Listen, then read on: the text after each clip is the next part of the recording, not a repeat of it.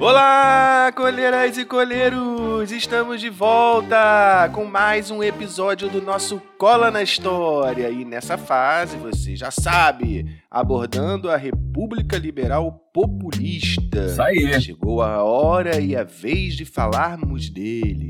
Jânio Quadros, o meteoro da política brasileira, o fenômeno das urnas, presidente eleito com o maior número de votos no período. Foi verdade mesmo. Que prometia varrer a bandalheira, acabar com a corrupção do Brasil. Coisa fácil. E para falar sobre o tema, já está comigo ele, o meteoro da paixão, o professor Vassoura, que limpa suas dúvidas sobre história. Vem comigo, Chicão! Diga onde você vai ou melhor, diga onde estão suas dúvidas que eu vou varrendo. Pô, confundi com a música do Molejão, meu camarada. É isso aí, ó, dança da vassoura aí. É isso aí, Bronze. Chegou a hora do segundo J na presidência, meu camarada. Segundo J? É, pô. Segundo dos três presidentes que começam com a letra J entre 55 e 64, Juscelino, Jânio e Jango. O homem da vassoura, o fenômeno das urnas, desde 1947, vinha galgando cargos políticos. Foi vereador, deputado, prefeito e governador de São Paulo e, na esteira das eleições, chegou à presidência da República com pompa, circunstância e uma vassoura na mão, prometendo acabar com a corrupção, mas renunciando em apenas sete meses após sua posse, se caracterizando assim como uma fraude política. Conhece alguém, cara? Então chegou a vez dele, meu camarada, Jânio Quadros, o breve. Então, sem perder tempo, cara, solta a vinheta, Bruno.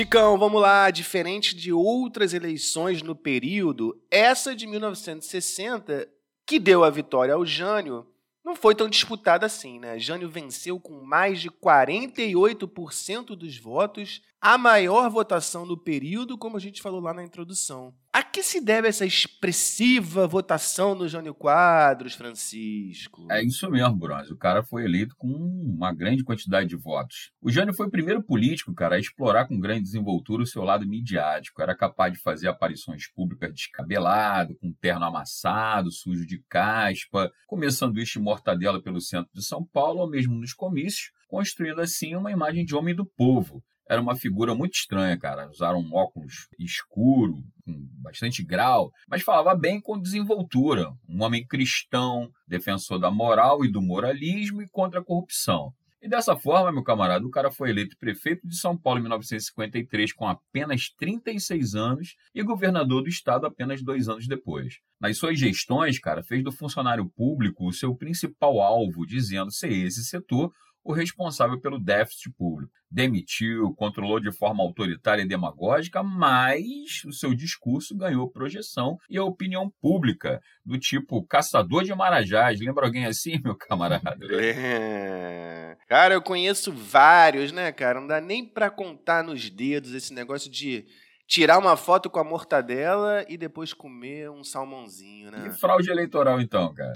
Mas, Chicão, mais especificamente aí em 1960, quais eram as coligações que foram formadas é, ali na disputa eleitoral? Bom, as eleições de 1960, Bronze, foram marcadas pelos anos de desenvolvimento industrial do governo anterior, o JK, né? As grandes cidades cresceram, junto também com a população urbana, lógico, né? Lembro disso. Boa parte dos investimentos do plano de metas, cara, foram destinados a São Paulo, que teve um grande crescimento e cujo governo até 1959 era de quem? Do próprio Jânio Quadros, que aproveitou para surfar nessa onda de desenvolvimento e fazer o seu nome. Mas, ao mesmo tempo, ele se alinhava ao DN nas críticas ao JK, ou seja, ele se beneficiava dos investimentos, mas ao mesmo tempo criticava o JK, principalmente nas denúncias de corrupção e desvio de verba das obras do JK. Nas eleições de 1960, entraram na briga, então, o Jânio Quadros pelo PTN, Partido Trabalhista Nacional, com amplo apoio da UDN,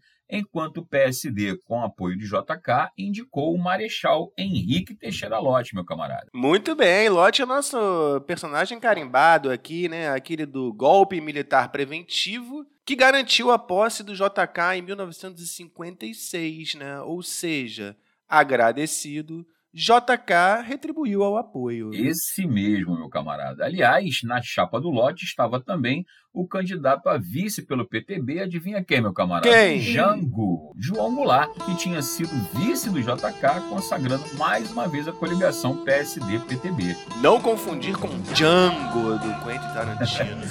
é verdade, meu camarada, ele é o Jango. João Goulart parece o Flamengo, né, cara? O novo vice, né, aí do futebol brasileiro, né? Sempre vice ele. É verdade. Mas não compra briga com esse pessoal, não, que eles são muitos, cara. Vai Exatamente. Cair, vai cair no Aliás, parabéns pro, parabéns pro Fluzinho aí. Pô, mais uma vez campeão em cima deles, né, meu camarada? É isso aí. A gente te ama, galera flamenguista. A gente te ama. Fica com a gente. Pode acreditar. pois é, meu camarada, mas dessa vez não deu para a coligação PSD-PTB. O Jânio, cara, atropelou o lote com ampla maioria dos votos numa campanha que teve como símbolo uma vassoura. Pela primeira vez, a UDN vencia as eleições, mesmo estando na coligação vitoriosa. Finalmente, né? Pois é, cara, é bom reforçar o seguinte: o Jânio nunca foi da UDN. Mas para botar aquele gosto ruim nos vitoriosos, o vice eleito foi o Jango, porque, como já dissemos nos episódios anteriores, naquela época as eleições eram descasadas e o vice poderia ser de outra chapa, como aconteceu nessas eleições de 1960. Interessante, cara, é que houve uma campanha de caráter não oficial e que defendia a chapa Janjan, que reunia políticos de diversos partidos. O nome desse movimento ficou conhecido como Janjan, ou seja, Jânio para presidente e Jango para vice-presidente, o que acabou acontecendo nas eleições de 1960, ou seja, o não oficial atropelando o oficial, meu camarada. Que fofinho, né, Janjan? Mais uma vez, Jango levando a vice-presidência, mas dessa vez ele não ia ficar na reserva, não. Ele ia entrar pro time titular. Não vai não, meu Mas antes de falarmos sobre isso, como é que estava o cenário externo, Chicão, quando o Jânio assumiu a presidência do Brasil? Para variar, a Guerra Fria, cara, como a marca maior das relações internacionais no período, como a gente vem pontuando né, nesse período da República Liberal Populista. Só que no início da década de 60, as relações entre o bloco capitalista e o bloco comunista eram delicadas e duas questões principais se apresentavam para engrossar essa tensão. Em primeiro lugar, o avanço do processo de colonização afroasiático que fez surgir o bloco de países que se intitulavam como não alinhados, ou seja, nem capitalista nem socialista, mas sim países do terceiro mundo em busca de desenvolvimento autônomo e contra o neocolonialismo, posição tomada desde a Conferência de Bandung em 1955, que reuniu diversos estados da África e da Ásia recém-independentes. Entendi. Então, os países que conquistaram independência na África e na Ásia, no pós-guerra, não queriam né, ter que escolher entre os dois caminhos e buscavam autonomia que lhes livrasse desse colonialismo. Perfeitamente, cara. A segunda questão que nos atingia diretamente foi a vitória da Revolução Cubana de 1959, liderada pelo Fidel Castro e pelo Che Guevara. Isso porque, logo que assumiu o poder em Cuba, Fidel Castro tomou várias medidas que desagradaram o governo estadunidense nacionalizou empresas, promoveu uma reforma agrária e educacional que erradicou o analfabetismo na ilha, tornando o país mais independente dos Estados Unidos numa área de tradicional influência do capitalismo estadunidense, meu camarada. Olha os olhos do Chiquinho brilhando. Falou em comunismo, né? Os professores de história ficam todos é oriçados. É isso mesmo, Chicão? Bom, e nos Estados Unidos, em 1961, cara, no, no meio dessa, dessa questão toda, né? No mesmo ano que o Jânio iniciava o seu governo aqui no Brasil, o John Kennedy também começava o seu governo e já com esse grande problema para resolver. E, claro, né, decidiu resolvê-lo à moda estadunidense, ou seja, tentando derrubar o governo Fidel Castro através de uma invasão militar. A invasão à Baía dos Porcos, uma localidade na ilha de Cuba, foi uma ação militar onde os exilados cubanos, pessoal que saiu da ilha né, mediante a Revolução, foram treinados e armados pelos Estados Unidos, pela CIA, né, pela Companhia de Inteligência dos Estados Unidos, para derrubar o Fidel Castro. Mas a ação fracassou, meu camarada. E logo após esse episódio, Cuba se alinhou ao bloco socialista e se transformou num aliado soviético, isso a 150 quilômetros da Disneylândia. Dá para entender, meu camarada? É, Mickey Mouse ficou preocupado ali. Pois é, meu camarada. E John Kennedy, aquele que foi assassinado lá na frente, né? É, exatamente, tomou aquele balaço lá no Texas e foi lá. E foi, Morreu, né? né, cara? Bom, acendeu o sinal vermelho ali para os United States of America, que continuaram com medidas contra Cuba, né, por muitos anos, como forma de evitar né, a propagação revolucionária para outras partes do continente. Né? Não queriam que esse exemplo fosse seguido, não. Pois é, cara. E, e entre essas medidas, a mais importante foi o embargo econômico que até nossos dias ainda permanece. Né? Importante salientar que o medo do socialismo cubano foi um dos pilares do discurso conservador no Brasil e uma das bases do golpe civil-militar de 1964. É, Chicão, estudar história é uma merda, né, cara? Por quê, cara? Não fica assim, não, cara. A gente entende as coisas, né, cara? Como é que elas funcionam. Como elas não funcionam. Pode ser também. Bom, e por tudo isso, o cenário internacional para o início do governo Jânio não era muito bom. Né? O Jânio assumiu a presidência em 31 de janeiro de 1961. Ele foi o primeiro presidente a tomar posse na recém-inaugurada capital Brasília. Porque não deu muita sorte, né? E logo no início do seu curto governo, tomou algumas medidas na economia. Quais foram essas, Chicão? Jânio herdou uma situação econômica difícil do JK. Uma alta inflacionária bastante crescente, uma dívida externa também crescente. Dessa forma, ele, o Jânio apelou para medidas de austeridade, ou seja, controle dos gastos públicos, desacelerando assim o crescimento que vinha dos anos do governo JK. Como medidas principais, ele atacou os direitos do funcionalismo público, adotou uma política cambial de desvalorização do cruzeiro, isso com o objetivo de aumentar as exportações, cortou os subsídios de importação do trigo e dos combustíveis, medida que fez os preços dos produtos né, da cesta básica aumentarem, como o pão, principalmente, e essas medidas, apesar de impopulares, é, acabaram caindo nas graças do Fundo Monetário Internacional, o FMI, e dos bancos internacionais, banqueiros internacionais, que liberaram empréstimos e negociaram a dívida externa do Brasil. Ou seja, as primeiras medidas econômicas do Johnny agradaram aí o pessoal liberal. Né? Falar em corte de despesas, os caras ficam alegres, né, meu camarada? E- Então, medidas totalmente liberais, né? E o funcionalismo público sendo atacado ali pelo governo. Mas o Jânio ficou marcado, né, Chicão, principalmente por medidas polêmicas na área, vamos dizer assim, social, né? Como é que foi isso? É verdade, Bronze. Essas medidas malucas e de cunho moralista e demagógico que evidenciavam a ausência de projeto político para o país. O Jânio, através de bilhetes, veja só, meu camarada, endereçados às chefaturas de polícia das cidades e até decretos presidenciais, proibiu, veja só, meu camarada, Vamos lá. o uso de biquíni nas praias e nas piscinas. Isso! Pois é, cara. O cara proibiu o uso de biquíni nas praias, piscinas, concursos de beleza e comerciais de TV, cara. Proibiu também as rinhas de briga de galo, o lança-perfume no carnaval. Ah, não, tá de sacanagem. O maluco também chegou a determinar o uso de uniforme para o funcionalismo público federal.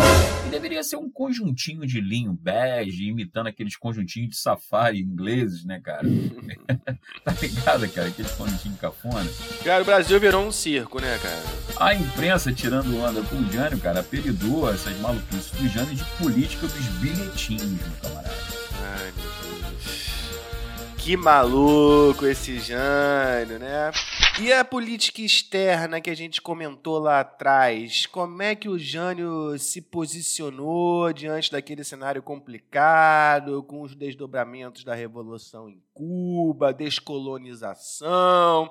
Qual foi a saída aí encontrada pelo nosso querido Jânio. Rapaz, aí que o cara pirou de vez mesmo, cara. Um maluco no pedaço, cara, eleito com apoio da UDN, partido ligado ao capital estrangeiro e herdeiro de uma política de alinhamento aos Estados Unidos, o Jânio, lógico, deveria né, conduzir a política externa do seu governo para o mesmo propósito. Mas. Deveria, né, meu camarada? Mas o cara buscou um personalismo e rompeu com o tradicional alinhamento do Brasil aos Estados Unidos. Isso vinha do fato de que muitos analistas entendiam que o momento era de multilateralismo, ou seja, de enfraquecimento da bipolaridade da Guerra Fria, e desse modo Jânio apontou para uma política independente, cara. Em primeiro lugar, apoiou o grupo dos países não alinhados, reconhecendo o combate ao colonialismo. Em segundo lugar, buscou reatar relações diplomáticas com o leste europeu, ou seja, com os países socialistas, começando pela União Soviética, cara. E chegando também a abrir negociações com a China. E para finalizar, com a cereja do bolo, reconheceu a vitória da Revolução Cubana, chegando inclusive a condecorar aqui no Brasil Che Guevara com a mais importante comenda do país, a Ordem do Cruzeiro do Sul, fato que fez arrepiar os pelos mais escondidos dos setores conservadores. E até aquele momento ainda apoiava o seu governo, camarada. Não vai dar certo isso. Não vai, né? não, cara, vai não, pode, não podia dar certo, né, cara? E ele fez mais. Ele mandou o vice dele, o Jango, para visitas diplomáticas, adivinha onde? Na União Soviética e na China com o intuito de abrir negociações para retomar as relações diplomáticas entre o Brasil e esses países rompidas ali desde o governo Dutra. Então o Jânio já estava arquitetando alguma coisa aí na sua cabeça, Chicão. O que é que há?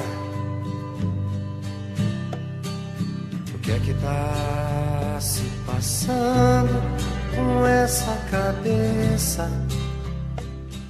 Difícil saber, cara, mas o Jânio, ao que tudo indica, tramou um golpe que envolvia sua renúncia. A situação do governo, cara, não era boa. Ele não tinha apoio popular devido ao aumento do custo de vida, também não tinha dos militares que viam o governo com desconfiança, e no Congresso já tinha perdido total apoio, inclusive dos setores conservadores que lhe apoiavam após a condecoração do Che Guevara. Ou seja, a direita acusava de comunista e a esquerda chamava de liberal, cara. O Jânio, cara, deixou a direita assustada e a esquerda perplexa. Ninguém sabia para onde esse cara ia, brother. Essas coisas, né, Chicão, acontecem no Brasil, né? De repente aparecem uns caras aí. Um projetos personalistas, né, rapaz? É, muito doido. No dia 25 de agosto, dia do soldado, o dia mais importante aí para os setores militares, Jânio Quadros enviou mais um bilhete ao Congresso Nacional, na qual renunciava à presidência da República. Ih, rapaz. Olha o repórter Esso aqui, famoso na época, anunciando a renúncia de Jânio Quadros.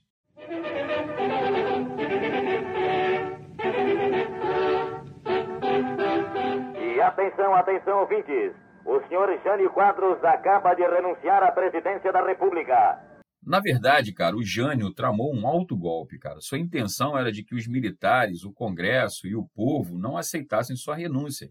Isso porque não quereriam né, a posse de João Goulart no poder, um seguidor do trabalhismo varguista. E Jânio entendia que esses setores pediriam, pelo amor de Deus, encarecidamente pela permanência dele no poder e ele aceitaria, mas nas suas condições, né, cara? Com plenos poderes para impor uma ditadura janista, ele voltaria com todos os poderes, etc e tal. Veja, meu camarada, o cara escolheu uma data significativa para a renúncia, o dia do soldado, e também um dia após o aniversário do suicídio do Vargas, que foi no dia 24 de agosto. Para completar o plano dele, o Jango tinha enviado né, o vice dele, o Jango, para uma missão diplomática na China e na União Soviética, países socialistas, para ainda mais vincular a figura do Jango ao bloco socialista, enquanto ele aqui renunciava à presidência da República. Mas não deu certo essa estratégia, não. Os parlamentares sacaram a jogada do espertinho e simplesmente o que eles fizeram? Deram prosseguimento ao seu pedido de renúncia. Na sua carta de renúncia, posteriormente divulgada, Jânio afirmava que forças terríveis se levantavam contra o seu governo. Oh. E a ele, e não faltavam a coragem da renúncia. Frouxo, cara. Bom, como o Jango estava fora do país, já assumiu a presidência o Ranieri Mazzilli, que era presidente do Congresso Nacional. E Jango ficou sabendo lá na China, parceiro, da atitude do Jânio e começou sua viagem de retorno para assumir a presidência da República. Só que por aqui, o golpe para impedir a sua posse, um representante do velho trabalhismo varguista, já estava por demais adiantado. Adivinha quem estava na frente desse golpe aí, meu camarada? Corvo, né, cara, líder da UDN, na época o cara era governador do estado da Guanabara, né, e os militares udenistas, né, golpistas que não tolerariam o retorno do João Goulart ao país para assumir a presidência da República. Mas isso, meu camarada, você vai ver o que, que vai acontecer. Quase que o Brasil entrou numa guerra civil, mas isso é papo para o nosso próximo episódio, meu camarada. Muita água vai rolar por debaixo dessa ponte aí. Muito bem, Jânio Quadros não varreu, foi porra nenhuma. Ficou apenas sete meses no poder, renunciou e o caos estava instaurado no Brasil. Pois é, meu camarada. Ele não varreu, mas foi varrido, né, cara? Ele foi varrido mesmo. Beleza, Chicão? Mais um episódio aqui completo, convidando aqui os nossos ouvintes depois de ouvir esse episódio, fazer os nossos testes rápidos, nossos games, entra lá no nosso site. Tá tudo ali disponível para vocês estudarem, aprenderem a matéria. É isso aí, galera. Se liga no cola aí no nosso apoio. Apoia-se! Cadê vocês? Cinco reais por Cara, mês. ninguém tem pena da gente. Pois é, não estamos roubando, estamos trabalhando em prol das nossas crianças. É isso aí, galera. E vamos encerrar com o que, Bronze? Vamos encerrar com varrendo o Jânio aí do nosso episódio. É, varra a bandalheira do Brasil. Na verdade, a bandalheira do cara, né? Escuta aí o jingle dele de novo, camarada. Valeu, Bronze! Valeu, galera! Varre, varre, varre, varre, varre. Varre, varre a bandalheira. O povo já está cansado de sofrer dessa maneira. Jânio Quadros, a esperança desse povo abandonado.